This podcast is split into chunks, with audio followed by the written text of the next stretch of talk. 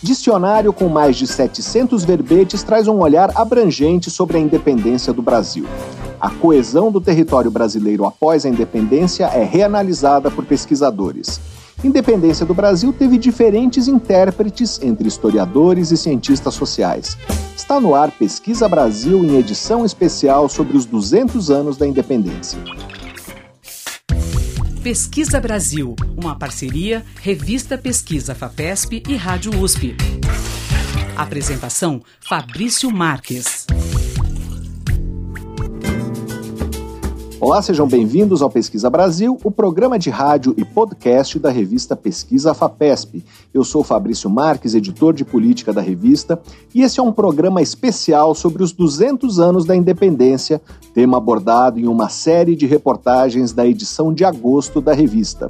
Nossa primeira entrevistada é a historiadora Cecília Helena de Sales Oliveira, docente do Museu Paulista da USP, que vai falar sobre o Dicionário da Independência, História, Memória e Historiografia. Com 743 verbetes, a obra busca trazer um olhar abrangente sobre o processo de independência do Brasil. Os historiadores Maria Lígia Coelho Prado, da Universidade de São Paulo, e Marcelo Cheche Galves, da Universidade Estadual do Maranhão, vou mostrar como a ideia de coesão do território do Brasil após a independência surgiu a partir de uma narrativa criada no Brasil imperial que atendia aos interesses das províncias centrais, mas não encontrava respaldo em todas as regiões do país. E também vamos conversar com o cientista político Bernardo Recupero, professor da USP e diretor-presidente do Centro de Estudos de Cultura Contemporânea, o SEDEC. Ele vai contar de que forma a independência deu vazão a diferentes linhas de interpretação que repercutem na história e na sociologia até hoje. Na semana passada, o Pesquisa Brasil também foi dedicado ao bicentenário da independência. Você pode ouvir os dois programas no nosso site, que é o revistapesquisa.fapesp.br, ou então nos principais agregadores de podcasts no nosso site também há um espaço dedicado exclusivamente a reportagens, vídeos e podcasts sobre o bicentenário da independência. Você pode acompanhar o conteúdo de Pesquisa FAPESP e as novidades do Pesquisa Brasil nos nossos perfis nas redes sociais.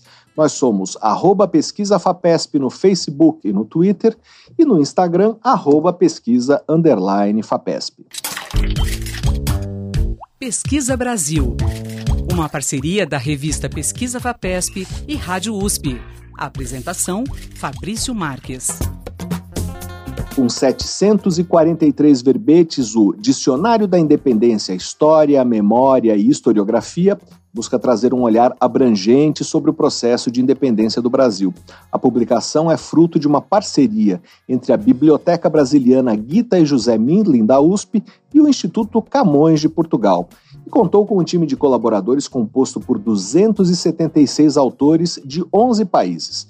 Nós vamos conversar agora por Skype com uma das organizadoras do dicionário, a historiadora Cecília Helena de Sales Oliveira. Ela é docente do Museu Paulista da USP do programa de pós-graduação em História Social da Faculdade de Filosofia, Letras e Ciências Humanas da USP.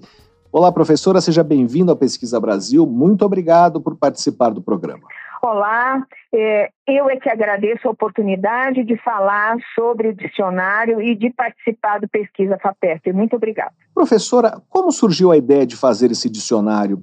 É, quais foram os olhares sobre o processo de independência que vocês buscaram trazer para essa obra? Então, é, eu e o professor João Paulo Pimenta, nós trabalhamos os dois organizando o dicionário e também concebendo a estrutura desse dicionário.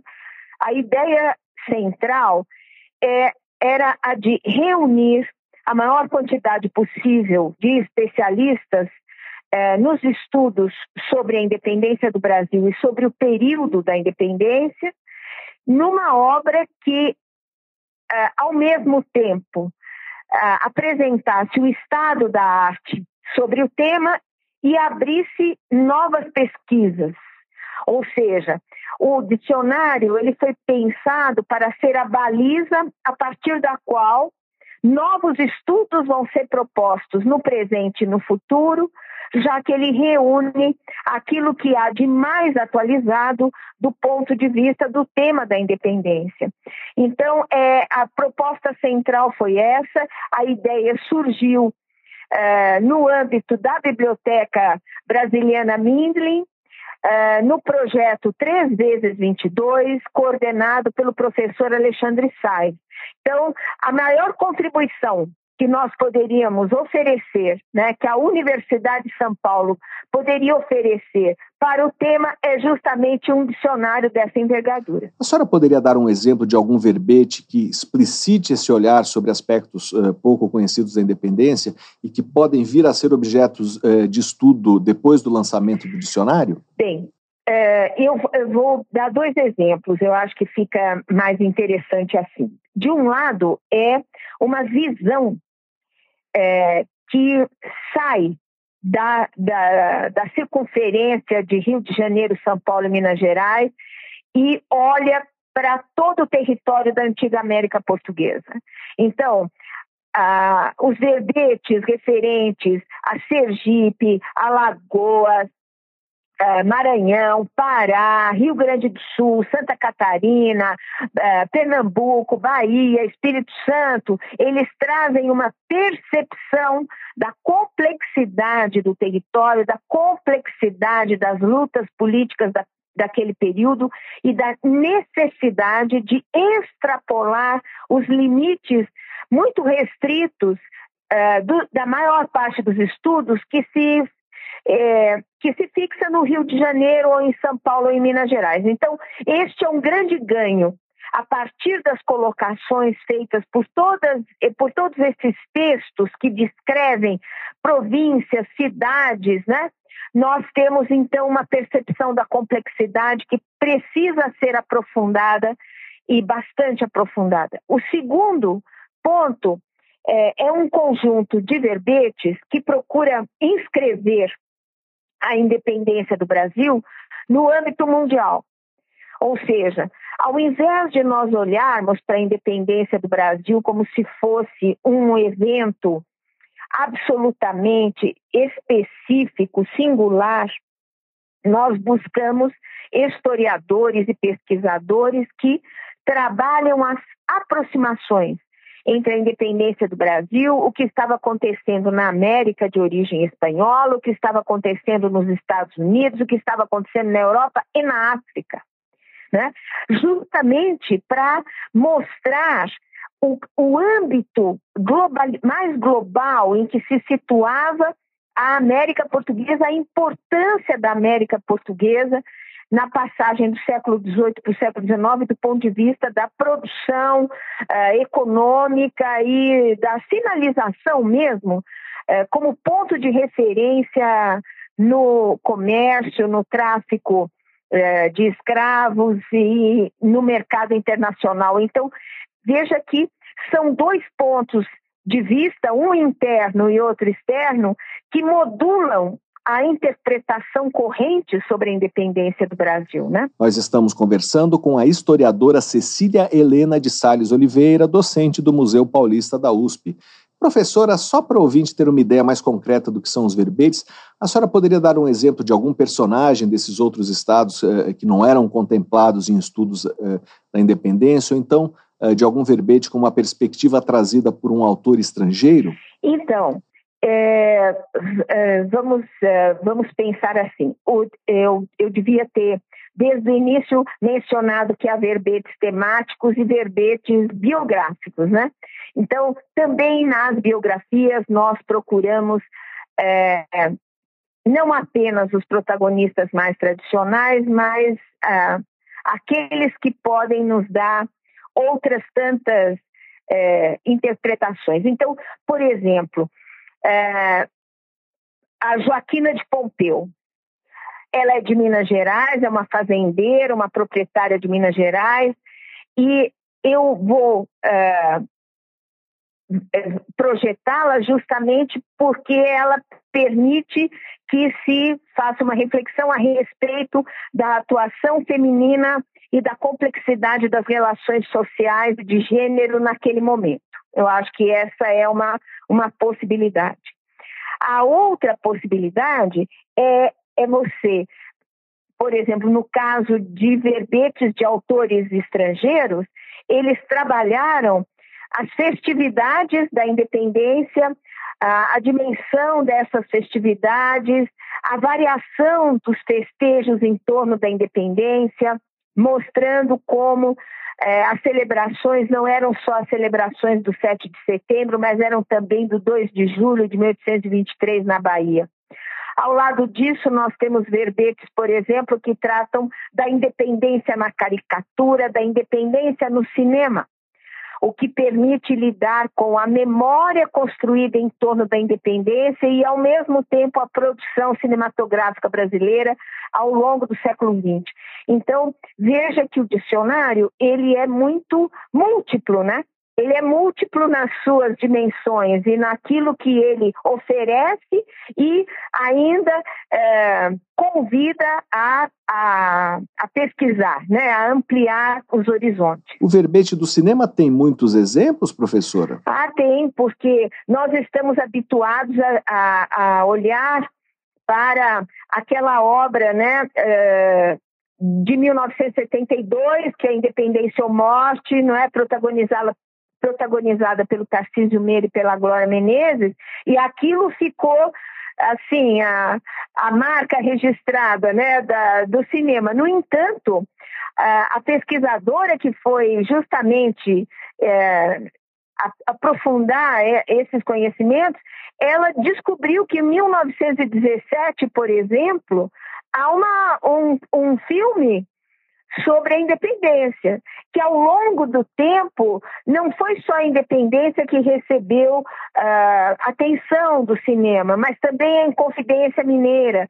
Então, uh, você percebe que é muito difícil estudar a, o tema da independência sem levar em conta as relações entre memória, história, historiografia, entre política, cultura e história. E é, é justamente nós procuramos uh, articular essas várias dimensões do saber, da, do conhecimento acumulado, e também, em vários momentos, fizemos homenagens a historiadores que deixaram interpretações sobre a independência, interpretações que hoje estão sendo questionadas ou aprofundadas, mas que deixaram uma contribuição muito grande. A senhora poderia mencionar algum exemplo? Claro, é, é um, um, dos exemplos é Sérgio Buarque de Holanda, outro é Maria Odila da Silva Dias, outro é Emília Viotti da Costa,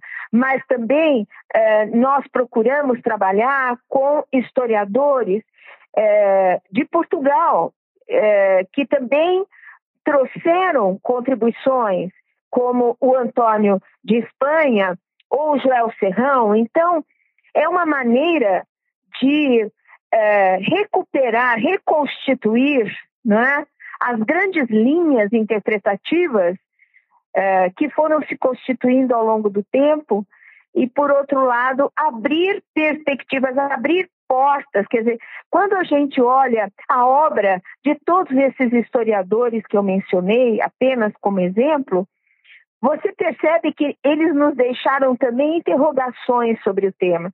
E essas interrogações podem ser é, é, palmilhadas, vamos dizer assim. Nós estamos conversando com a historiadora Cecília Helena de Sales Oliveira, docente do Museu Paulista da USP.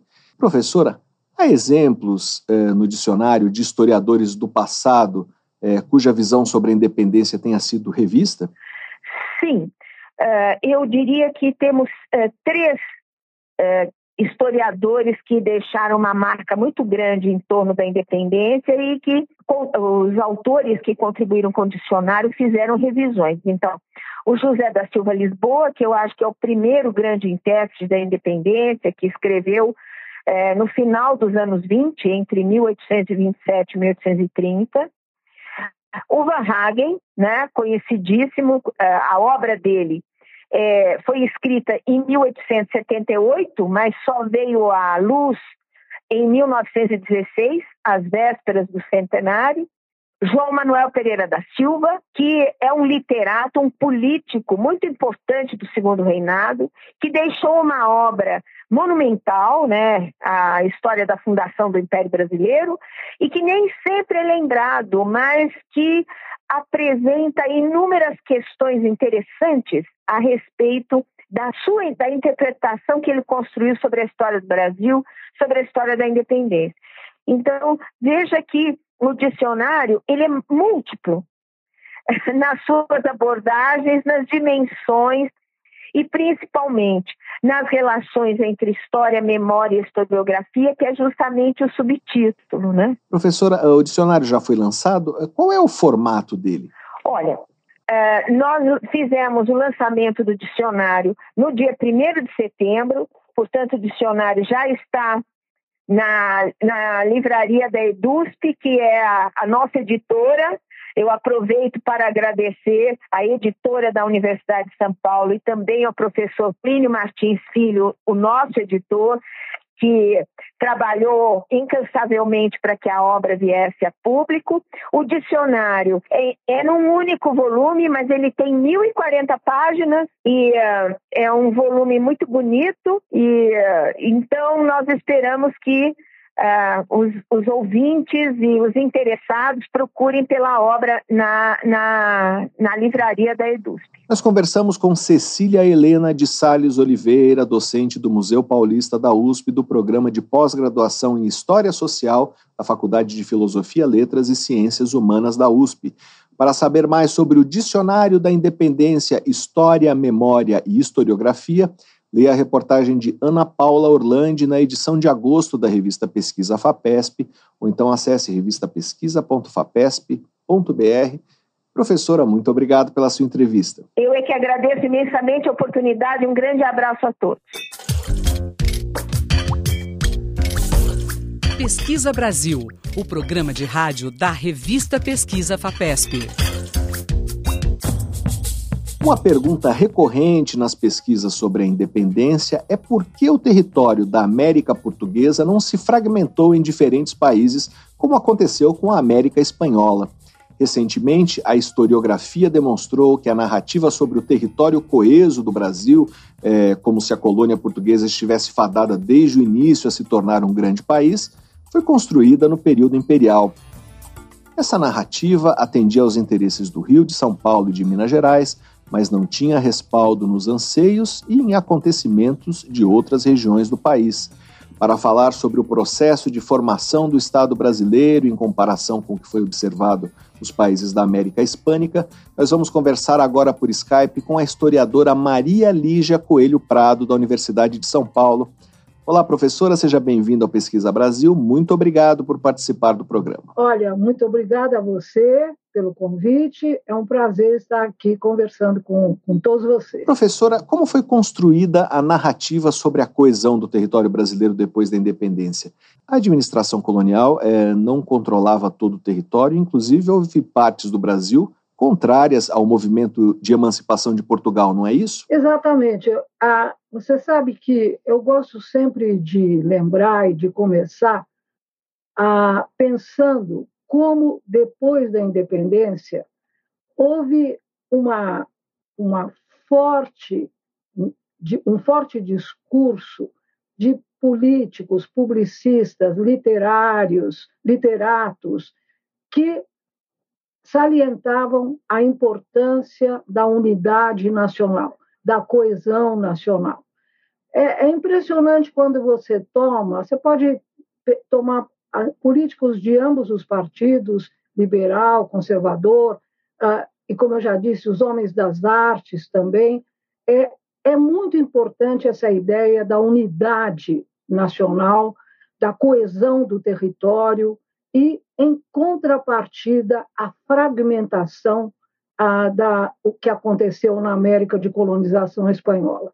Desse modo, há um valor positivo agregado à ideia de unidade e um valor negativo agregado à fragmentação, colocando naturalmente o Brasil imperial, monárquico, num lugar superior àquele que está dado à América de colonização espanhola. Então, não existe, na minha opinião, uh, dúvida quando a gente toma os documentos e lê, de que há uma construção muito forte sobre a, o, o tema da coesão e da unidade que passou para o século XX e chega até nós. Você sabe, se você tomar, digamos, a população de uma maneira geral, há um grande orgulho do tamanho do Brasil, da unidade nacional, etc. Agora, voltando à sua questão e para terminar aqui para você, para a gente passar adiante. No momento da independência, a, não, não se pode pensar num território coeso, numa unidade, todos unidos pela independência. A, a independência esteve, lógico, muito ligada a, ao Rio de Janeiro, a São Paulo, a Minas e os demais países, países, as demais regiões do Brasil, o norte do Brasil, o nordeste, o sul, ficaram distantes dessa narrativa historiográfica.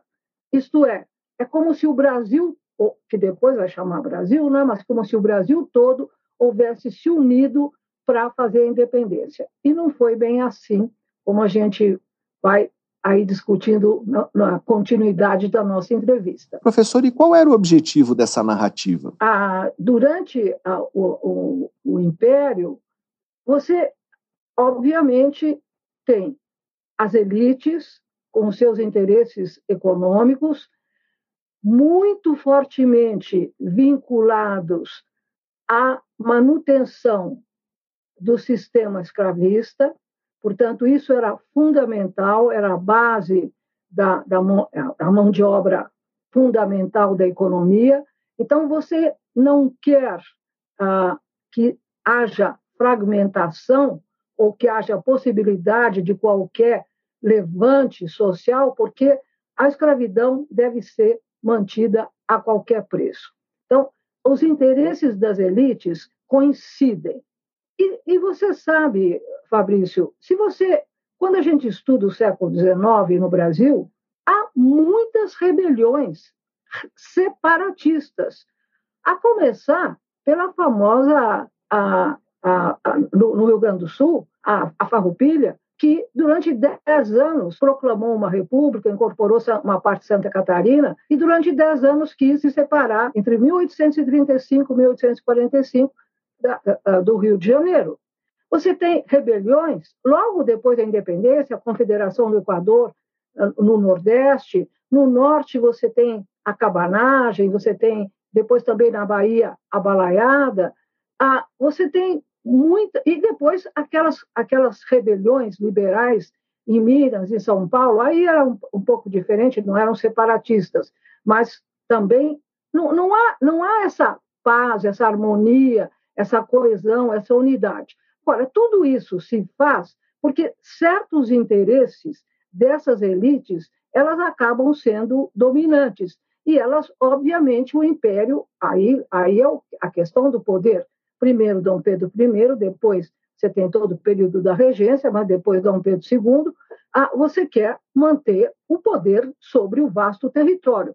Então há uma há uma perfeita é, sincronia entre os interesses políticos que estão na corte do Rio de Janeiro e essas elites que pretendem manter o seu poder e manter os seus interesses econômicos, como eu já disse, uma mão de obra baseada na, na escravidão, intocados. Nós estamos conversando com a historiadora e professora da USP, Maria Lígia Coelho Prado. Professora, a senhora mencionou uh, que o processo de independência do Brasil atendia aos interesses de províncias como Rio, Minas e São Paulo, deixando em segundo plano as demandas de outras províncias. É, como as investigações historiográficas recentes explicam por que o Brasil não se fragmentou?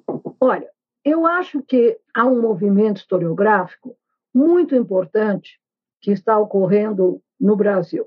Você pensar em ter, aí no campo do ofício dos historiadores e das historiadoras. Há trabalhos, eu vou até citar o trabalho do Marcelo Galves, que tem estudado a independência no Maranhão, ah, mas não apenas ele, ah, você tem um, um, um, um movimento que procura retirar exclusivamente desse eixo São Paulo, Rio, bom, Rio fundamentalmente, São Paulo, Minas, retirar a esse eixo, tudo aconteceu aqui, a independência se fez aqui, com, e a independência se fez aqui se tornou nacional, como se todos houvessem aderido.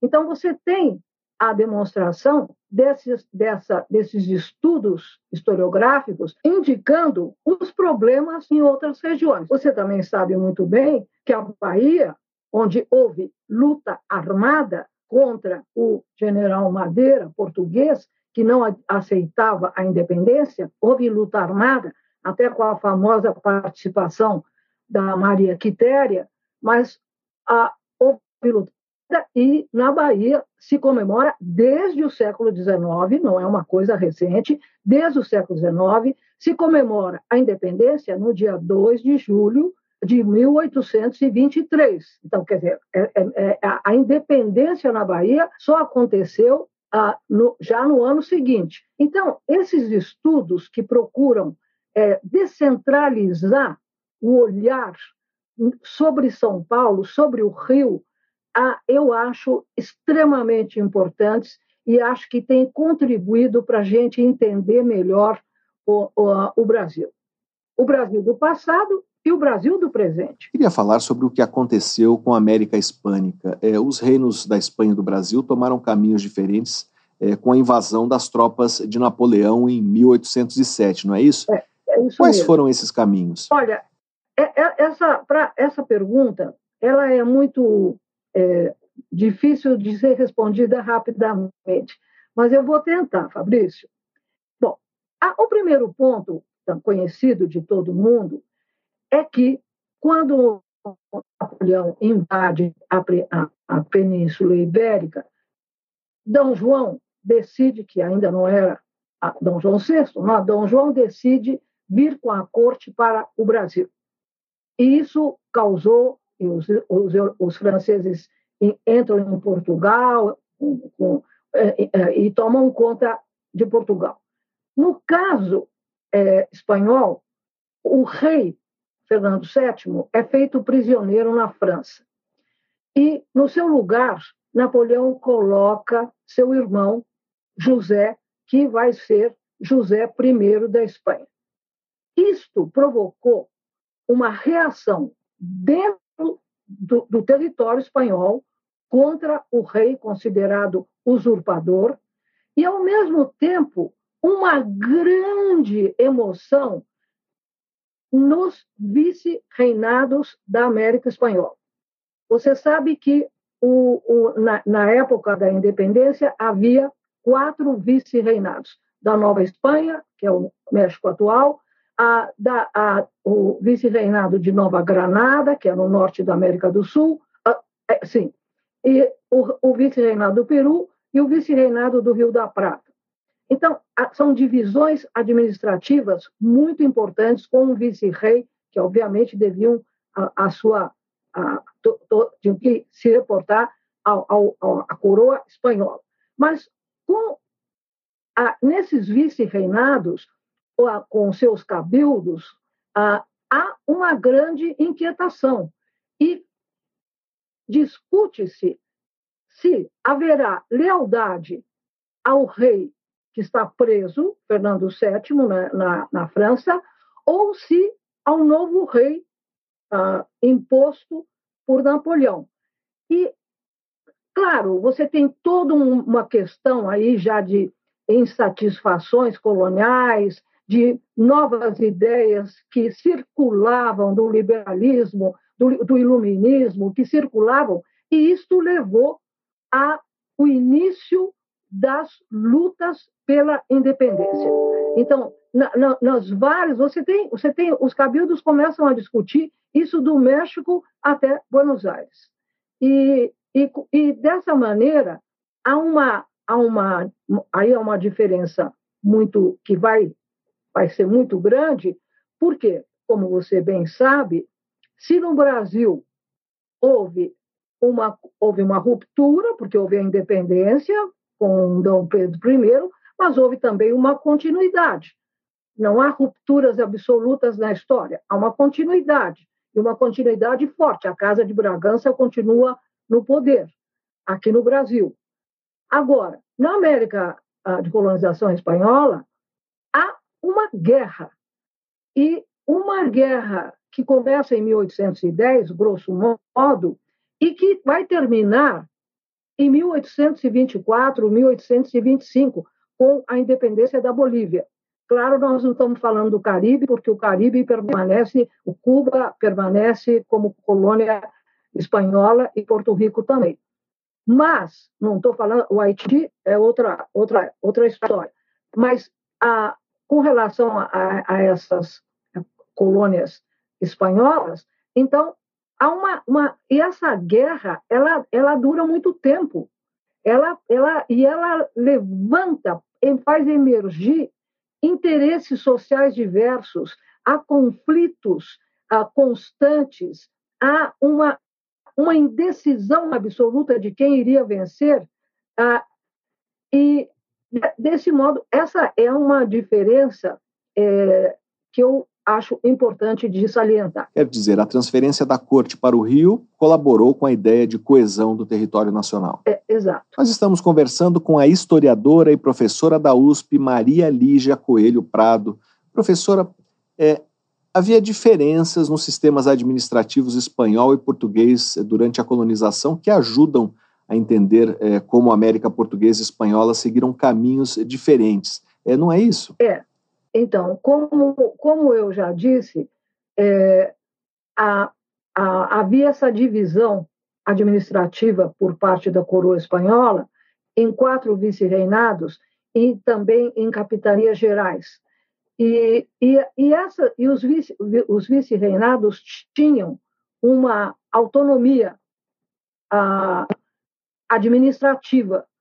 Só para te dar um exemplo, então você tem você sabe que na América Espanhola há é, universidades. E as universidades, é, na verdade, formavam, estavam muito vinculadas à formação de quadros administrativos. Então, na Nova Espanha, que é o México, hoje, ah, você tem quadros formados pela, pela Pontifícia, pela Real e Pontifícia Universidade do México, que vão trabalhar na são criolhos, isto é, são nascidos brancos, nascidos no México, filhos de espanhóis, e vão trabalhar na, na administração da Nova Espanha. Então, você também vê que há interesses que ali vão se forjando numa certa região e que tem uma, uma, uma especificidade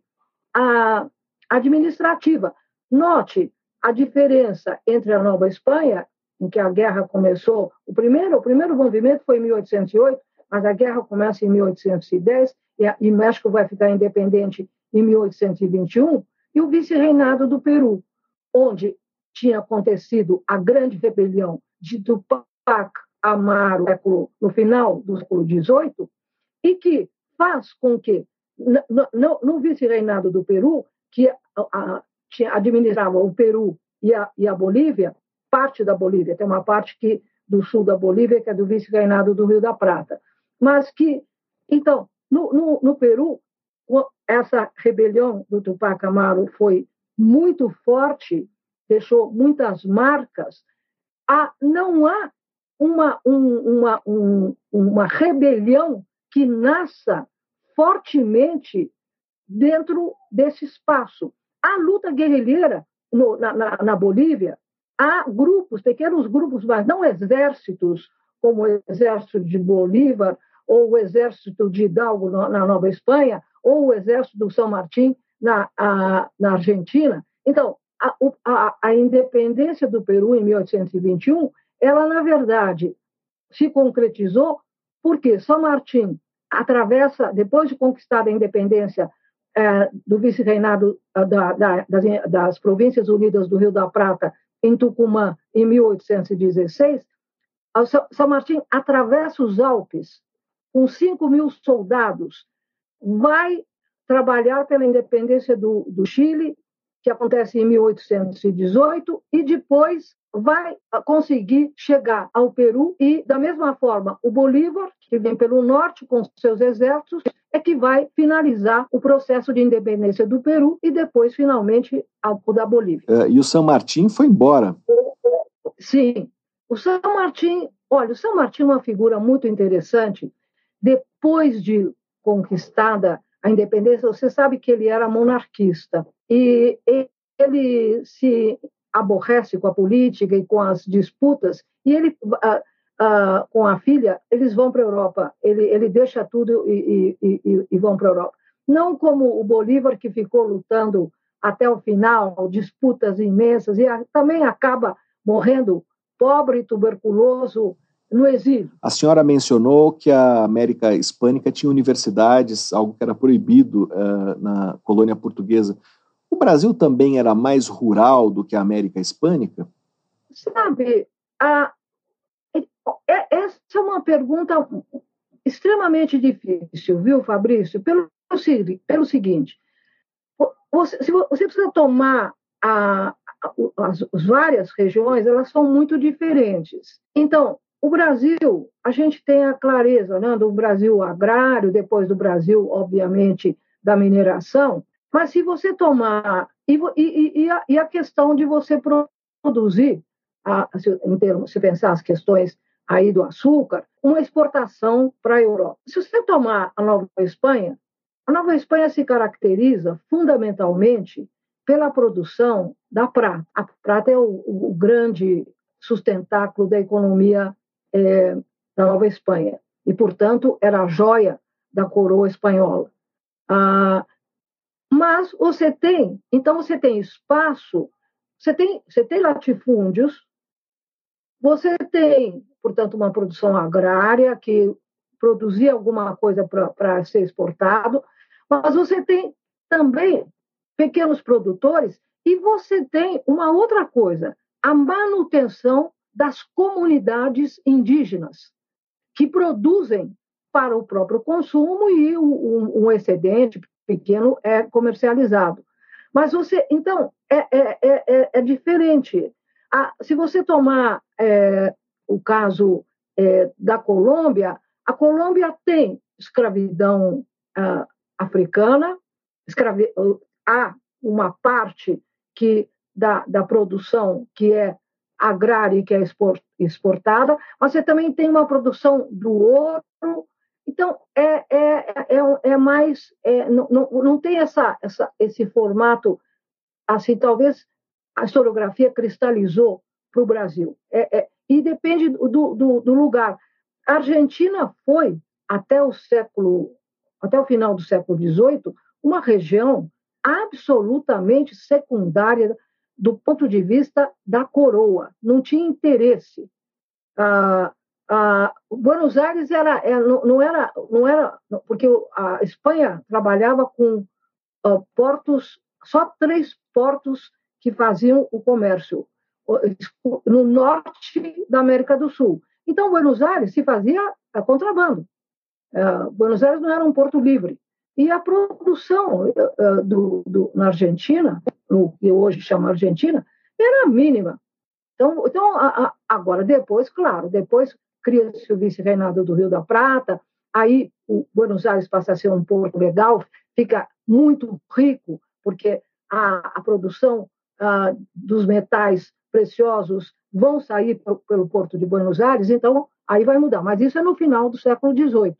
Então, sabe, é, é, é difícil de dar uma resposta assim pronta. Nós conversamos com a historiadora e professora da USP, Maria Lígia Coelho Prado. Professora, muito obrigado pela sua entrevista. Olha, de nada, um prazer falar com você. Vamos continuar conversando sobre a coesão do território brasileiro após a independência. O nosso próximo entrevistado é o historiador Marcelo Cheche Galves, professor da Universidade Estadual do Maranhão, a UEMA, um estudioso da independência do Brasil em outras regiões do país, como no Maranhão e Grão-Pará. Olá, professor, seja bem-vindo ao Pesquisa Brasil. Muito obrigado por participar do programa. Muito obrigado, presidente. Professor, é, como essa narrativa de que havia uma unidade territorial no país foi construída a partir da independência? Há textos é, que deixam isso explícito? Olha, a construção de um, de um Estado uh, unitário, vindo de uma trajetória de unidade colonial, ela já pode ser percebida nas primeiras narrativas sobre o tema no século XIX. Né? Uh, a ideia de uma independência como resultante de um legado português e que, portanto, teria ocorrido sem maiores cisões, quer dizer, os problemas envolvendo o Brasil e Portugal seriam problemas decorrentes das cortes portuguesas que quiseram, tentavam recolonizar o Brasil, né? e não de problemas estruturais entre povos que seriam iguais. Essa é uma ideia muito forte é, que desenha, que baliza uma noção de Estado Nacional no século XIX. Desde as primeiras narrativas em forma de livro do Visconde de Cairu, é, lá no, no, no seu livro, já na década de 1820, passando pelas importantes referências sobre o tema durante todo o século XIX, e essa é uma perspectiva que, que chega até nós até agora, coisa de 20 anos atrás, quando nós vivemos uma efetiva renovação da historiografia sobre o tema. Nós estamos conversando com o historiador Marcelo Cheche Galves, professor da Universidade Estadual do Maranhão, Professor, qual a importância desses textos? É, eles formaram a base da nossa historiografia, certo? É isso, quer dizer, com, além da, do intuito de se produzir uma ideia de unidade, toda independência, todo escrito sobre a independência de qualquer país do Ocidente teve essa intenção, né? Claro que em cada país a seu modo, é, mas no nosso caso isso acabava tendo alguns desdobramentos, né? Por exemplo, a ideia de um povo pacífico, né? a ideia de um povo ordeiro, é, que se separa de um pai né, por conta de problemas pontuais, mas que consegue essa independência sem atritos. Né? É, então, isso, isso acaba tendo desdobramentos na própria ideia de um povo brasileiro, branco, europeu, decorrente diretamente dos portugueses, ordeiro e pacífico. Né? Acabam sendo as consequências desse tipo de ideia é, sobre a ruptura é, que levou à independência. O historiador Manuel de Oliveira Lima chegou a usar a expressão desquite amigável para se referir à independência do Brasil, à emancipação em relação a Portugal. Exato, é a ideia de desquite amigável do Oliveira Lima já no contexto do centenário da independência e quando nós recuamos né, as narrativas mais próximas ao momento da independência, é, a própria ideia de uma cisão familiar, né, de, um, de, um, de um filho que foge de casa, de de uma relação de família que, num dado momento, se desdobra numa nova vida, né, fora de casa. Então, a, a forma de como se, se, tenta produzir uma noção de continuidade do legado português, né, que secundariza, coloca num outro plano, não só as lutas, não só as cisões, mas como a participação de outros grupos sociais, a própria ideia de guerra, né, e que se houve essa guerra é pontual, né, ela vai balizando a, a, a ideia sobre a ruptura e sobre o novo país que se consegue. Nós estamos conversando com o historiador Marcelo Cheche Galves, professor da Universidade Estadual do Maranhão. Uh, e houve, de fato, movimentos regionais que se contrapuseram a essa ideia de coesão e até contrários ao movimento da independência, não é isso? Sem dúvida, sem dúvida. E esse ponto importante, talvez o principal, dessa renovação historiográfica das últimas duas décadas, um pouco mais, né? que é partir do princípio de que não há uma nação, de que não há uma unidade antes da independência. Né? Nós estamos pensando num território muito diferente entre si, com conexões muito distintas entre esse, cada parte desse território e o Rio de Janeiro e cada parte desse território em Lisboa. Né? Então, uh, se há uma coisa que não há até aquele momento é a unidade. Né? E a noção de unidade ela está muito vinculada à ideia de uma nação que existiria desde sempre, né? Quer dizer, haveria uma nação brasileira dentro dessa leitura desde o século XVII, quando os holandeses foram expulsos do Recife, desde as rebeliões nativistas lá, como a revolta de Beckman, né? Já haveria um brasileiro é, existente ali. Então, tudo isso a gente gradativamente se afasta dessa perspectiva, né? E hoje pensa um território que projeta uma independência a partir do Rio de Janeiro por conta de um conjunto de interesses situados naquele rio, né? A permanência do regente Pedro no território, os interesses dos grandes negociantes ali. Então, quando esse projeto ele, ele se apresenta inicialmente como vitorioso, ali em setembro, outubro de 22, essa cronologia só vai ser organizada depois, você tem resistências a esse projeto em partes importantes do território. Né? Acho que o caso da Bahia, do Maranhão, do Pará, as guerras importantes vividas não só na Bahia, como no Piauí. Então, a, própria cronologia dessa adesão à independência, que se estende pelo ano de 1823, mostra muito das diferenças entre projetos que conviviam naquele momento. Professor, eh, se deve considerar um único processo de independência para todo o país, ou seria o caso, a partir desses exemplos que o senhor mencionou, de pensar em independências no plural? Caso a caso. É, é claro que num dado momento essas partes se unem, né? Quer dizer, você tem um território que se operacionaliza como, como Estado, né? a partir de 24, com a, com a Constituição e com a, a própria forma como essas elites provinciais vão se uh, organizando no Estado imperial. Mas quando a gente olha para a independência, é sempre importante pensar no plural, as muitas independências, as muitas resistências a essas independências, né? e os projetos de futuro diferentes que viviam, que conviviam naquele momento. Né? Por exemplo, mesmo após a independência, é, no momento em que o Dom Pedro ele dissolve a Assembleia Constituinte no final de 1823, eclode um grande movimento de projeto político alternativo a partir de Pernambuco, que é a Confederação do Equador, né, e que vai ser duramente rebelada. Então você tem, para aquele momento, muitas hipóteses. A manutenção do território junto a Portugal, a independência de todo o território, como acabou acontecendo, a manutenção apenas de parte desse território junto a Portugal. A gente percebe muito esse movimento no Maranhão e no Pará, por exemplo. A ideia de, um, de mais de um país, como a Confederação do Equador é, ensaia fazer, ou seja, um outro país e de formato republicano a partir de Pernambuco. Então, são muitos os projetos possíveis. Né? É que nós costumamos focar nossas atenções nos projetos vitoriosos, né? e depois que esses projetos se tornam vitoriosos, há uma organização desse passado de forma a colocar em segundo plano as alternativas que existiam para aquele momento. Né? Daí a noção de uma independência única, daí o próprio apelo patriótico em torno do tema. Né? Quer dizer, se você pensa em guerras, você obrigatoriamente precisa pensar quem desejava ser Brasil ou não ser Brasil naquele momento. Né? Então, esse tipo de, de falso problema, que era brasileiro ali, todos eram ainda portugueses, acaba moldando um pouco a forma como nós olhamos para o tema. Isso no século XIX, isso durante a ditadura civil-militar foi muito presente nas comemorações de 1972, né? Mas hoje, felizmente, a gente consegue oferecer um, um, contraponto a essa alternativa. Nós estamos conversando com o historiador Marcelo Cheche Galves, professor da Universidade Estadual do Maranhão.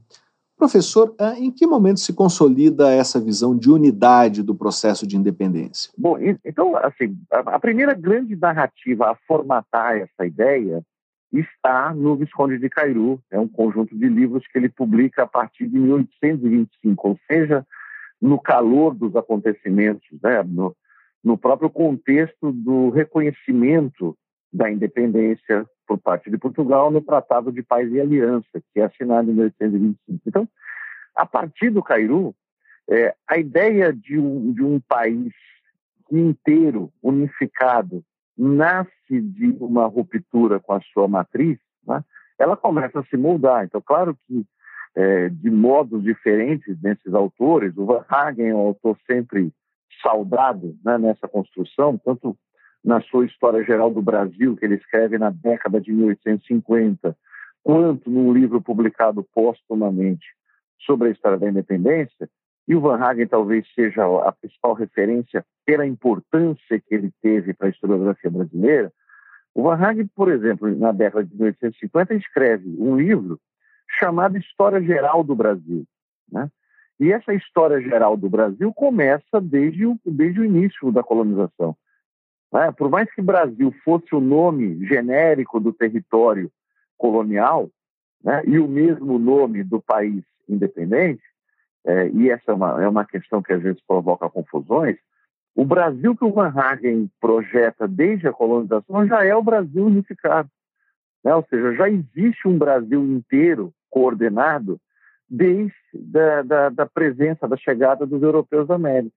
Então, muito dessa noção de unidade formatada eh, como única possibilidade é devedora dessa compreensão que está muito cristalizada a partir da história geral do Van Hagen, escrita na década de 1850. O senhor se referiu há pouco às comemorações dos 150 anos da independência em 1972. É, houve ali uma reinterpretação é, do que foi o processo da independência? Como o governo militar, na época, se apropriou é, da ideia da independência? Olha, eles organizaram uma grande festa né, dos 150 anos que uh, ocupou um período desde 21 de abril daquele ano até o 7 de setembro. E a perspectiva de história que passa a comemoração, bastante influenciada pelo Instituto Histórico Geográfico Brasileiro, que é a instituição formatadora dessa história do Brasil lá no século XIX e que estará muito presente nos festejos, é exatamente essa perspectiva desse Brasil único, unívoco desde sempre. Né? Então, por exemplo, o discurso do, do Médici uh, do Encontro Cívico Nacional, que abre os festejos, 21 de abril de 72, ele fará referências às rebeliões coloniais, né? a existência desse Brasil desde sempre. Né? É um Brasil unificado como ideia desde sempre e materializado como país a partir do ato heróico do Dom Pedro que será escolhido naquele momento como o grande herói da festa. Tanto é que é naquele momento que os restos mortais do Dom Pedro uh, são trasladados para o Brasil, né? Os mortais chegam aqui em 22 de abril, no Rio de Janeiro, percorrem todo o território nacional, as capitais do país, uh, em comemoração, e são enterrados em 7 de setembro uh, no Museu do Ipiranga. Né? Então, a ideia do, do Dom Pedro herói, é, capaz de dar vazão a uma vontade de país que, de um território que existia desde sempre, ela vai ser reiterada né, com uma grande festa, com grande pompa, pela ditadura civil-militar em 72. Que foi uma comemoração muito mais expressiva e duradoura do que a dos 200 anos. Ah, não tenha dúvida. Né? Quer dizer, é, se pensamos sempre todas as ressalvas ao, ao, que se comemorava e as intenções ali postas, né? quer dizer, havia a ideia de que a independência conquistada em, 1900, em 1822 era complementada naquele momento, em 72, pelo milagre brasileiro propagado pelo governo Médici, né? pela ideia de que a independência econômica em 1972 complementaria a independência política de 1822, ou seja, há uma grande festa. Quando se comemora, é sempre importante pensar de que modo se comemora e com quais intenções, né? e aquele momento é marcado por essa grande festa. O que nós assistimos 50 anos depois é um, arremedo de comemoração, né? Uma comemoração absolutamente desorganizada, desconexa. A ideia de trazer o coração, por exemplo, né, tinha uma, uma espécie de continuação da presença dos restos mortais aqui em 72, o coração que havia ficado por desejo do Pedro na, na cidade do Porto, é, ela, ela soa completamente deslocada de qualquer intenção de festa. Né? Nós não conseguimos visualizar para esse momento recém-vivido qualquer organização mais efetiva, mais capaz de produzir um efeito sobre o país, uh, sobre o que está sendo comemorado. É evidentemente que as datas costumam ser utilizadas para fins políticos, mas talvez jamais tenha assistido num país um 7 de setembro completamente desconectado do objeto da comemoração e absolutamente centrado nos interesses da, da, eleição que se aproxima. Nós conversamos com o historiador Marcelo Cheche Galves, da Universidade Estadual do Maranhão, para saber mais sobre o processo de formação do Estado brasileiro e a sua relação com a América Hispânica. Leia a reportagem de Cristina Queiroz na edição de agosto da revista Pesquisa FAPESP, ou então acesse revistapesquisa.fapesp.br. Professor, muito obrigado pela sua entrevista. Eu que agradeço, sempre à disposição. Você ouve Pesquisa Brasil. Apresentação: Fabrício Marques. A independência do Brasil foi alvo de diferentes linhas de interpretação que reverberam na história e nas ciências sociais até os dias atuais Para falar sobre os principais intérpretes da independência que despontaram no século XIX e também boa parte do século XX, nós vamos conversar agora por Skype com o cientista político Bernardo Recupero. Ele é professor da USP e diretor-presidente do Centro de Estudos de Cultura Contemporânea, o SEDEC. Olá, professor, seja bem-vindo ao Pesquisa Brasil. Muito obrigado por participar do programa. Eu que agradeço o convite e também queria desejar bom dia a você e todos os estão nos ouvindo. Professor, é, quais foram os grandes intérpretes da independência brasileira? É, quando surgiram as primeiras é, interpretações da independência? Tá certo. Então, o primeiro ponto interessante de pensar é que a independência né, pode, de alguma maneira, ser vista como um momento decisivo. Né? pensando especialmente nos grandes marcos da história brasileira, né? colônia e nação. Nesse sentido, é interessante que ela é um campo de disputa, né? que aparece desde o século XIX, já no século XIX, né? podemos pensar, então, o Instituto Histórico Geográfico Brasileiro e a grande realização do Instituto Histórico Geográfico Brasileiro, que é a História Geral do Brasil do Van Haag, pensando a independência.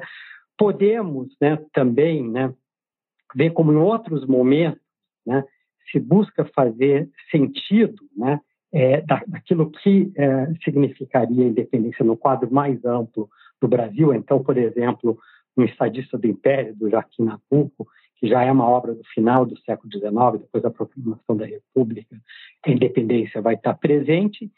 E também, né, especialmente num tipo né, de, de, de, livro, de trabalho muito marcante no Brasil, que são chamadas de interpretações do Brasil, com diferentes perspectivas. Né? Uh, um autor como Oliveira Viana, numa perspectiva, a gente pode chamar mais autoritária, um autor como Raimundo Fauro, numa perspectiva liberal, e autores como Caio Prado Júnior, com um marxismo meio diferente, né, um pouco eclético, e Florestan Fernandes, também né, com um ecletismo bem temperado, muito marcado pelo marxismo, para todos eles, né, não por acaso, mas com visões diferentes, a independência é decisiva. O senhor começou falando do Instituto Histórico Geográfico, criado em 1838, mais de 15 anos depois da independência. É, quais foram as características da interpretação é, formulada pelo historiador Francisco Van Hagen? Tá, é interessante né, que o IHGB, né, o Instituto Histórico Geográfico Brasileiro, é fundado em 1838, um ano depois do chamado Regresso Conservador, quando né, aquele que veio ser o Partido Conservador se impõe na disputa é, política da época imperial, com um projeto né, que, em boa medida, Uh, o fundamental é garantir a unidade, e junto com essa unidade, né, acho que há a questão do império e também uh, da manutenção da escravidão. É, é, interessante a gente pensar que a GB né, faz parte, de alguma maneira, né, de, uma, uh, uh, de uma visão mais ampla né, sobre o que, que deveria né, ser né, a nação brasileira. E, nesse sentido, é muito importante né, criar uma, uma visão do passado. Né, o passado, que no nosso caso é colonial. Mais do que isso, interessante, né, que um imperador, né, no caso já era Dom Pedro II, né, vem a ser né, também da mesma família né, uh, da monarquia portuguesa. Nesse sentido, é muito interessante que o argumento né, que o HGB vai desenvolver, especialmente o Van Haag, que já vai publicar sua História Geral do Brasil, é, num período já na década de 50, de consolidação do Império, vai ser no sentido que entre colônia e nação haveria quase que uma relação uh, de continuidade e mais que continuidade. A metrópole portuguesa funcionaria como uma espécie de tutora né, para o que vem a ser depois do Brasil. Além disso, né, também né, se tem uma ideia de que justamente essa unidade né, tão importante para o Brasil, na visão né, dessa historiografia saquarema, né, ligada ao Partido Conservador, como diz o Evaldo Cabral de Mello, né, um historiador pernambucano, é, teria sido garantida de uma maneira quase providencial. Né? é, em primeiro lugar, né, por uh, ter justamente né, o monarca, né, aí sendo capaz de evitar né, disputas, além de questões que viriam anteriormente, né, como, no fundo, ter a mesma língua religião, né, e é uma visão que se tornou é, dominante, uma espécie de senso comum, né, que chega até os dias de hoje, né, talvez no sentido uh, de como, né, em boa parte é, também né, do, do, do, do, tempo, desde o decorrer da independência, a independência foi ensinada especialmente é, nas escolas. Nós estamos conversando com o cientista político Bernardo Recupero, professor da USP, diretor-presidente do Centro de Estudos de Cultura Contemporânea, o SEDEC.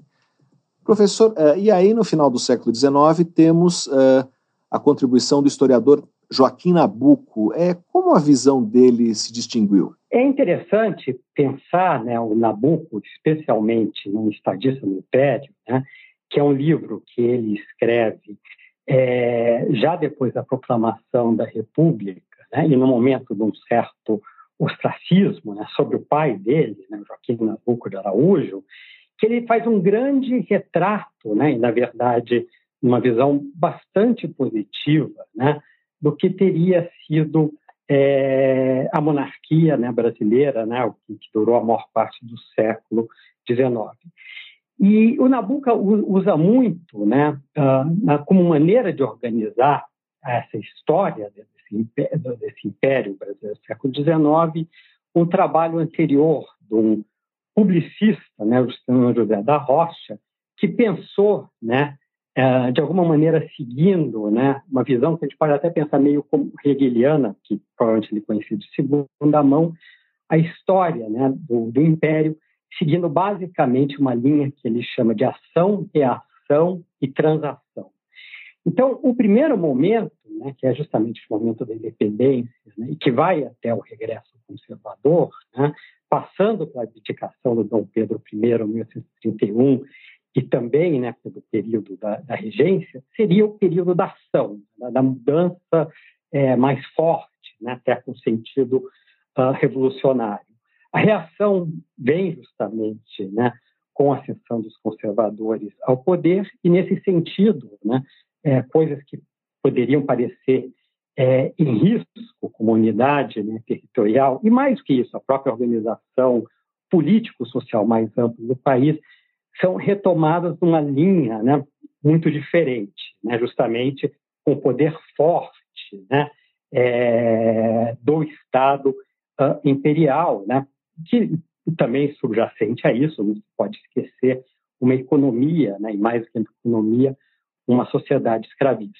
E o outro momento, né, o momento da transação, é pensado já naquele, naquela situação, a partir de 1853, o chamado Gabinete da Conciliação, em que liberais e conservadores se aproximam. Né? Então, em alguma medida, isso é visto até como uma própria consolidação né, desse Estado né, que foi formado, né, talvez a gente pode dizer um Estado imperial, mas com problema sério em termos de nação, já que se pensa que a maior parte da população, né, escravos e homens livres pobres, uh, não tinha um lugar muito garantido, definido, né, é, nesse arranjo político, cultural, né, no sentido mais amplo que estava se formando. E que caminho seguem as interpretações sobre a independência no século XX? É, o que caracteriza as, as perspectivas de Oliveira Viana, Caio Prado, Raimundo Fauro? É interessante né, pensar que, justamente já nesse contexto da República, né, aparece né, um tipo de trabalho né, que ainda hoje né, a gente pode dizer que é bastante presente, importante no Brasil, que são justamente as grandes interpretações do Brasil, né? análises mais totalizantes a respeito do Brasil. E aparecem né, é, de uma maneira inicialmente muito crítica né, em relação é, ao, aos rumos, né, em especial já da Primeira República. Um bom exemplo disso é justamente o Oliveira Viana, se a gente for pensar o primeiro livro dele, Populações Meridionais do Brasil, em boa medida, ele vai retomar muito dessa perspectiva Saquarema, conservadora do Império, mas com outras bases. Ou seja, né, no fundo, né, os conservadores do Império sugeriam, diziam, né, que o Estado né, vinha quase como algo providencial né, para garantir unidade, em alguma medida até uma visão sobre mestiçagem, que também está subjacente nesses autores, uh, e agindo né, de antemão, né, uma presença muito forte. Para o Oliveira Viana, o Estado também é decisivo, né, mas, no fundo, a unidade do Brasil, que os outros tomavam meio como de barato, como um dado, vai ser para ele algo a ser construído, que, no fundo, as tendências do Brasil seriam de desagregação. E aí a independência é muito importante, que justamente a independência né, seria um momento, né, desde, na verdade, da vinda da família real portuguesa para o Brasil em 1808, que teria o conflito entre uh, o que ele, Oliveira Viana, chama de uma nobreza da terra, com uh, tanto burocratas né, uh, portugueses como comerciantes, e a independência seria a vitória é, do elemento brasileiro. O problema é que justamente essa nobreza da terra, usando então um termo que de alguma maneira vai vir da Europa, né, estaria baseada no latifúndio. E na, de acordo com a análise do Oliveira Viana, esse latifúndio teria uma tendência de se fechar em si mesmo, né, autossuficiente. Então, para construir a unidade nacional, que para ele é a grande, uh, o grande projeto, né, é, quem teria que realmente agir seria né, o Estado, o Estado pensando em particular né, o peso, né, o papel é, do imperador. Né? Ah, então, existe uma mudança. Né? Como os conservadores, o Estado é decisivo, mas ah, o Brasil não é um dado, é o contrário, é algo a ser constituído. E não sei se eu posso já avançar, é interessante pensar uma interpretação é, rival do Oliveira Viana, que é a interpretação do Raimundo Falco, que é rival no sentido que, em vez de ver esse Estado no sentido positivo de organizar, uh, de alguma maneira, o que deveria ser a nação, pensando as tendências de desagregação da sociedade, ele vai ver o Estado como um, um opressor, né? e um Estado que ele, usando, sei lá, sociologia weberiana, ele vai ver como um Estado patrimonialista, né? que é algo ainda muito presente na discussão brasileira. Agora, também é muito interessante que, para o Fausto, uh, a, a, maneira de, de, de, pensar os acontecimentos da independência não, são, não é muito diferente do, do Oliveira Viana, no sentido que, para ele também, é, a vinda da corte portuguesa para o Brasil em 1808 coloca né, em conflito né, esses três setores, a gente pode dizer, dos grandes proprietários rurais brasileiros, né, junto com uma burocracia de origem portuguesa e comerciantes portugueses, ele também vê a independência como uh, vitória é, brasileira, mas de alguma maneira ele também, ele, talvez a gente possa até dizer que ele acaba é, comprando a interpretação é, do Oliveira Viana, que, uh, na verdade, é, os grandes proprietários rurais brasileiros não conseguiriam criar uh, unidade nacional. Nesse sentido, o Estado passa a ter um papel decisivo. Mas, na visão liberal do Paulo, é, esse Estado acaba tendo um papel de como oprimir a sociedade. E ainda, né, eu diria uma outra interpretação possível, né, pensando ligada a essas grandes interpretações do Brasil, justamente são essas uh, do Caio Prado Júnior, com algumas diferenças, né, com relação do Florestan Fernandes. Nós estamos conversando com o cientista político Bernardo Recupero, professor da USP, diretor-presidente do Centro de Estudos de Cultura Contemporânea, o SEDEC. Professor, Florestan Fernandes e Caio Prado consideravam uh, que a independência propiciou uma emancipação política, mas criou um Estado que preservou estruturas econômicas e sociais dos tempos coloniais. Essa visão não diminui um pouco a importância da independência como uma revolução? É, esse, esse é um ponto bastante interessante, né? Possivelmente sim. E no próprio Caio Prado Júnior, né, na formação do Brasil contemporâneo, colônia, ele está, na verdade, pensando a grande transformação que, na visão dele, ocorre né, desde o final do século XVIII, né, e que chegaria até o Brasil contemporâneo, que é o momento que, que ele escreve. O Brasil contemporâneo começaria lá no final do século XVIII é, até 1942, quando ele publica o livro. E nesses termos, para o Caio Prado Júnior, mais do que o evento, né, independência, importante é a transformação que está ocorrendo no sentido do que ele chama de setor inorgânico, ainda numa linguagem é, biológica, né? e que é aquilo que, de alguma maneira, vai contra a orientação da colônia. A orientação da colônia é dada pelo que ele, Caio Prado Júnior, chama de sentido da colonização, né? ou seja, produzir né, em grandes unidades trabalhadas pelo braço escravo bens demandados pelo uh, mercado externo.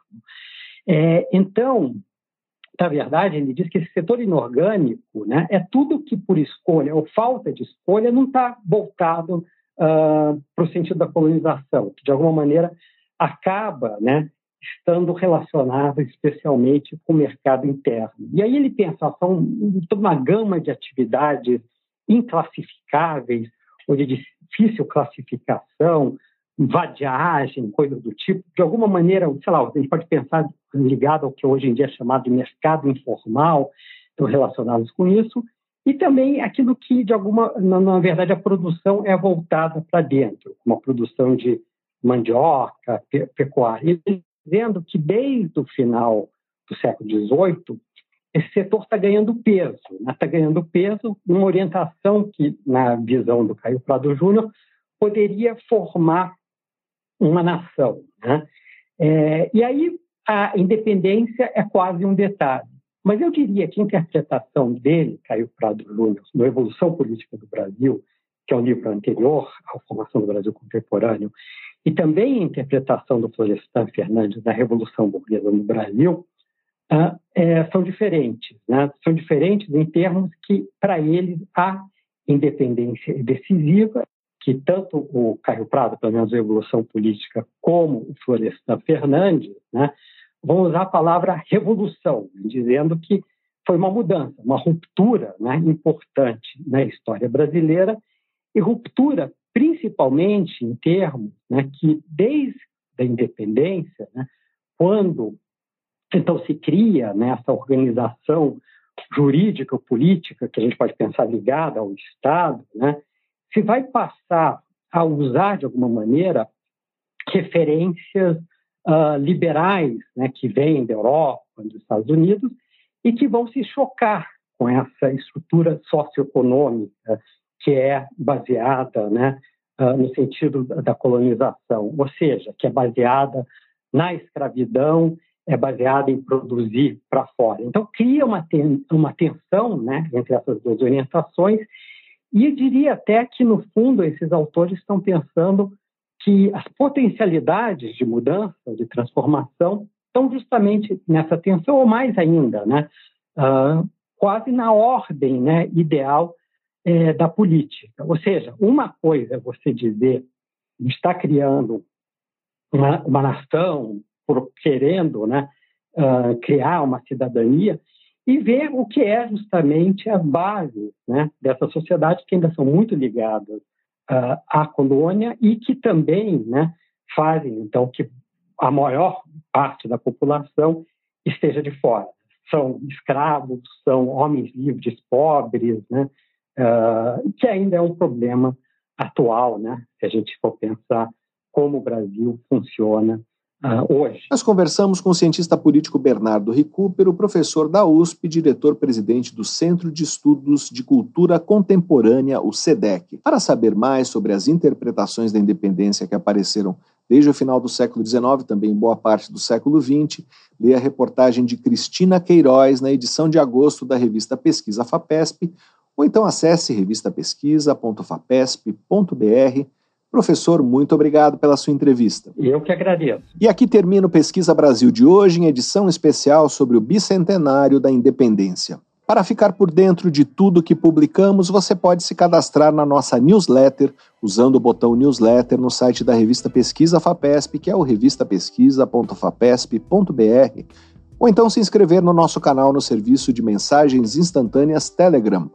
Procure por Pesquisa FAPESP ou arroba pesquisa FAPESP. Você receberá avisos sobre a publicação de reportagens, podcasts e vídeos. Pesquisa Brasil tem produção, roteiro e edição de Sara Caravieri. Eu sou Fabrício Marques, editor de política da revista Pesquisa FAPESP e desejo a todos uma boa tarde. Você ouviu Pesquisa Brasil, uma parceria da revista Pesquisa FAPESP e Rádio USP.